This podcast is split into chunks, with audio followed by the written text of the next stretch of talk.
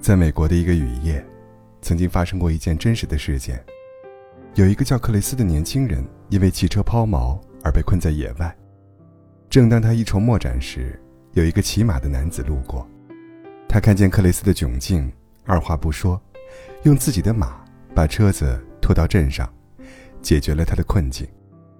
事后，克雷斯感激不尽，准备拿出钱来答谢男子，男子却拒绝说道。我不需要酬谢，但我需要你给我一个承诺：倘若日后碰到需要帮助的人，你要尽力去帮助。在后来的日子里，克雷斯尽心尽力地帮助了很多人。多年后的一天，克雷斯被洪水困在一个孤岛上，一个少年冒着危险救了他。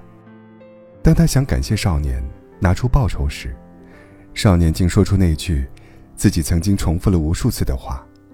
这不需要回报，但我要你给我一个承诺。这一刻，克雷斯心里不禁一阵感触。那些不求回报的帮助，串联成的爱意，最终还是回馈到自己身上。很多人会抱怨自己的运气不好，上天不公。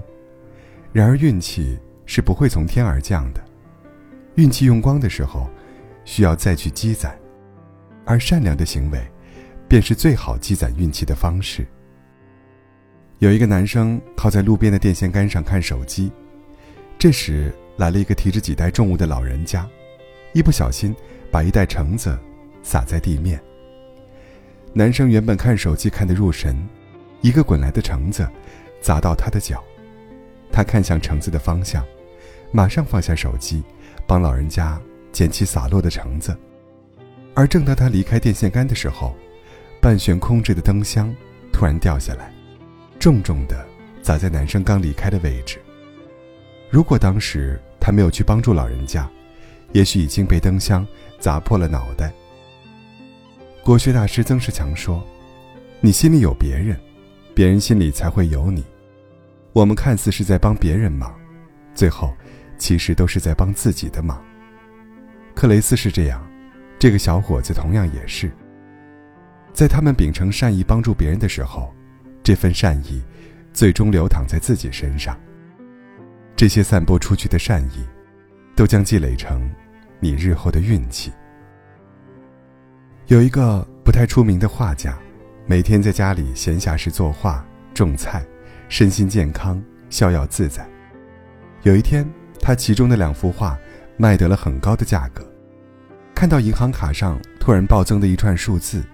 他的内心开始激动，于是他开始想方设法的，再让自己画出出名的画。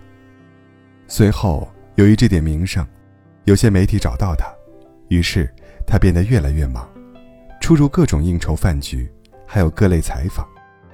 没有了之前闲暇的生活，每天没有午睡，晚上更是失眠，身体状况越来越差。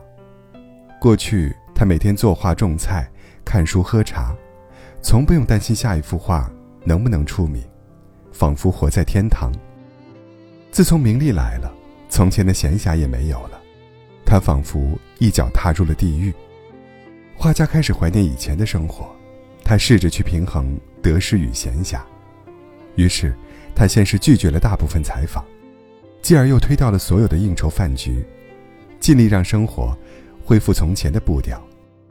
虽然生活突然的沉默让他有些不适应，但却让他再次回归那种宁静而平凡的生活，让他感到无比舒心。画家在得到名利的时候，便失去了初心；当放弃名利时，静谧随之回归到他的生活中。得失总是这样的，在我们不经意之间，就完成了身份的转换。没有人能够鱼和熊掌兼得。不论得失什么，内心平和的心态，才是应对变化的灵药。心学大师王阳明的一生，秉承着失之不忧、得之不喜的心态，因此他比常人活得更悠然自得。年轻时，他第一次考进士落榜，亲友家人纷纷为他叹息，他却不以为然，认为虽没获得，也没失去。谁知第二次考试还是落榜了。他依然一副淡然的样子。世人看来十分耻辱的事情，王阳明不以为然。第三次考中进士了，家人非常激动地为他摆设宴席庆祝，他却淡然说道：“这没什么好庆祝的。”后来，王阳明因为弹劾一位高官，而被贬到偏僻荒芜的贵州龙场，他却没有因此郁郁不得志，反倒静心钻研天地规律，开创王阳明心学，影响至今。成为儒家四圣之一。人生有两大痛苦，一是得不到，二是已失去。但如果我们能把得失看清一点，人生的苦痛也会减少一点。得之我幸，失之我命。人生来本就没带着什么，能够得到的是幸运，失去了也淡然。张一鸣在财经访谈中这样描述自己的成功之道：“我的成功秘诀就是延迟满足感，而且最大的延迟满足是思维上的。”他创立今日头条还不到一年的时候，有巨头给了他一个很有吸引力的投资 offer，他整整纠结了一个晚上，最后还是拒绝了。他认为，如果接受巨头的帮助，无疑会让自己被迫站队，这样。他的想法和目标就无法实现。他说：“有巨头投资，好处是明显的，坏处是隐含的。但这类情况会让很多人放弃长远思考，而仅仅获取短期利益。”于是，张一鸣秉持着一个信念：不要只想着做春播秋收的事。毕业六年时间，他不断思考优化技术，从程序员到 CEO 的升级。很有意思的是，张一鸣自己从来不刷头条，他在用自己的延迟满足感，不断的满足大众的及时满足感。这就是成功者与普通人的区别。延迟满足一旦成为习惯，就不会太期待即时的结果，反倒是更容易把专注力放在自己的成长上，放在长远利益的思考上。一个长期主义者最显著的特点。一定是能够静下心来，耐心的做事，并且不被即时利益诱惑，也不被表面的即时满足、奶头乐等乱了心神。他们永远能够掌握自己的内心和行事节奏，做到延迟满足。